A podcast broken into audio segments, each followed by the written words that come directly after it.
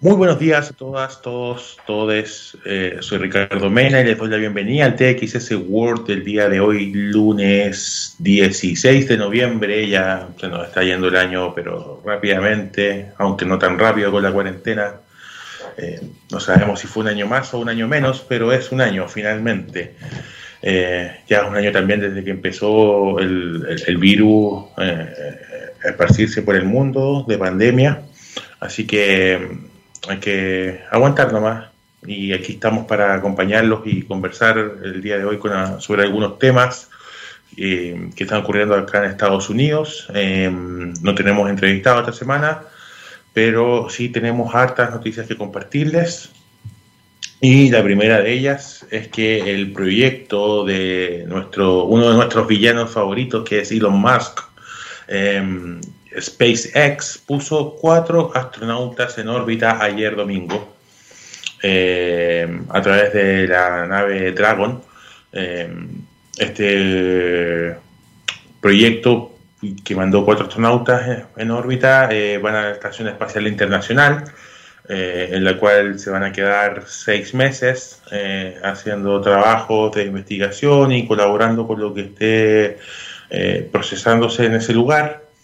Eh, pero el detalle es que es la primera compañía privada que logra poner eh, eh, personas en el espacio.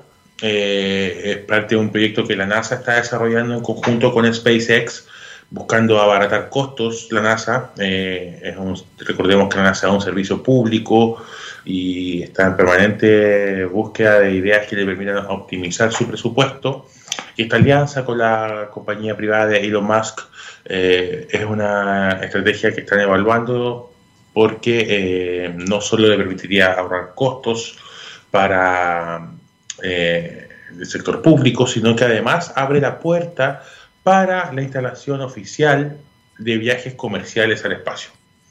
El negocio de Musk a través de SpaceX es empezar a ofrecer a cualquier gente que pueda pagarlo, por cierto, eh, un viaje al espacio. Eh, quiere ir a la luna el fin de semana con su polola para encantarlo, bueno, Elon Musk ofrece la posibilidad de, poder hacerlo.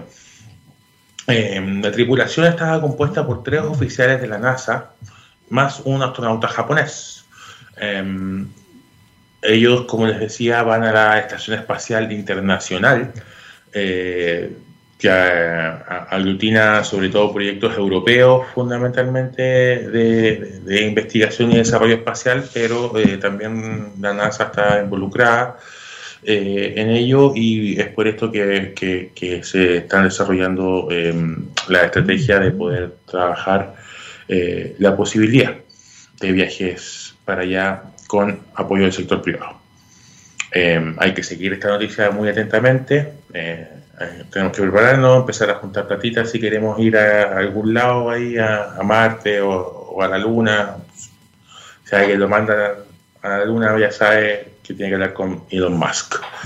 Eh, así que ojo con esto, hay que estarlo muy atentos. Vamos a seguirlo monitoreando y seguramente vamos a volver a conversar. Quizás podemos conversar con, algún invitado también sobre este tema eh, en las próximas semanas.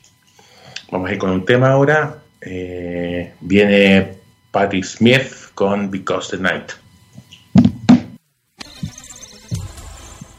Ya estamos de vuelta con TXS World de Estados Unidos. Em, la noticia que quería compartir con ustedes ahora seguramente eh, los tiene con mucha expectación a varios de ustedes y varias. Em, y es el lanzamiento de la PlayStation 5 y la Xbox. Em, llegan en una época donde eh, el uso de entretención en casa ah, ha crecido exponencialmente, lo vemos con las plataformas de streaming como Amazon, Hulu, em, las aplicaciones de reparto de comida a domicilio también han, tenido una explosión importante eh, y también se ha generado como una época dorada para estas plataformas y también para la diversión en casa en general.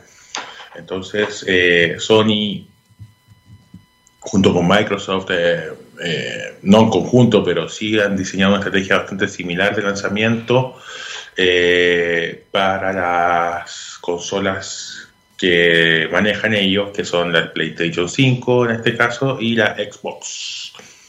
Se espera que generen un récord de ventas de 175 billones de dólares.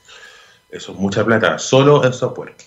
Em, en Estados Unidos, los gamers, por ejemplo, eh, durante septiembre gastaron 33,7 billones de dólares entre hardware, accesorios, contenido, que el contenido le llaman al juego, básicamente, eh, desde el septiembre, como les comentaba. Entonces, eh, la, explosión de utilidades, de, venta eh, de estas plataformas ha sido muy, muy, muy explosivo, muy importante el dinero que se ha ido gastando en esto, modificando las condiciones de mercado, porque muy pocas de estas, de estas eh, consolas se están vendiendo presencialmente. Uno no va a, un Best Buy o, a alguna tienda y compra su PlayStation 5, sino que las ventas online son las que también han ido explotando de manera importante, eh, generando nuevos mercados también de, delivery y de entrega. Entonces, como que todo este mundo de pandemia se ha modificado en términos de manejo de negocios, incluyendo eh, eh como les decía, las plataformas de diversión, de entretención, de reparto comida, etc. Eh, la pregunta que viene de cajón ahí es qué va a pasar cuando nos desconectemos. que volver al mundo eh, real, presencial, salir de la casa. Eh, sabemos que eso va a ocurrir algún día y no vamos a estar todo el día con los audífonos en reuniones en Zoom o conectados al PlayStation o cualquier otra cosa, digamos, ¿qué va a pasar ahí? Eh, a lo mejor vuelven a subir las eh, consultas médicas por temas mentales, o a lo mejor vuelven a, subir otro tipo de enfermedad, no sabemos qué va a pasar, pero sí sabemos que en algún momento vamos a tener que desconectarnos. Eh, pero también tenemos claro de que no va, nada a volver a ser como antes. Entonces, desde ese punto de vista, eh, el diseño de estas PlayStation, por ejemplo, también te permiten hacer otro tipo de funcionalidades. Eh, puedes navegar por internet, puedes descargar juegos online, puedes, eh, tienen muchas cosas de computador también. Entonces, vamos a tener ahí que adaptar los nuevos usos también, cómo integramos esta diversión virtual que estamos desarrollando hacia eh, una convivencia con una vida en el mundo real, análogo, y eh, las compañías sin duda van a seguir ganando billones de dólares como, como hemos visto con las cifras de, hoy. Em, el tema de protección de datos también eh, está de la mano de este tipo de uso de plataformas. Las tarjetas de crédito son solicitadas para comprar juegos a través de PlayStation, por ejemplo eh, tienes que conectar tu correo electrónico para hacerte una cuenta, eh, etcétera. Entonces hay un tema ahí que, que desarrollar.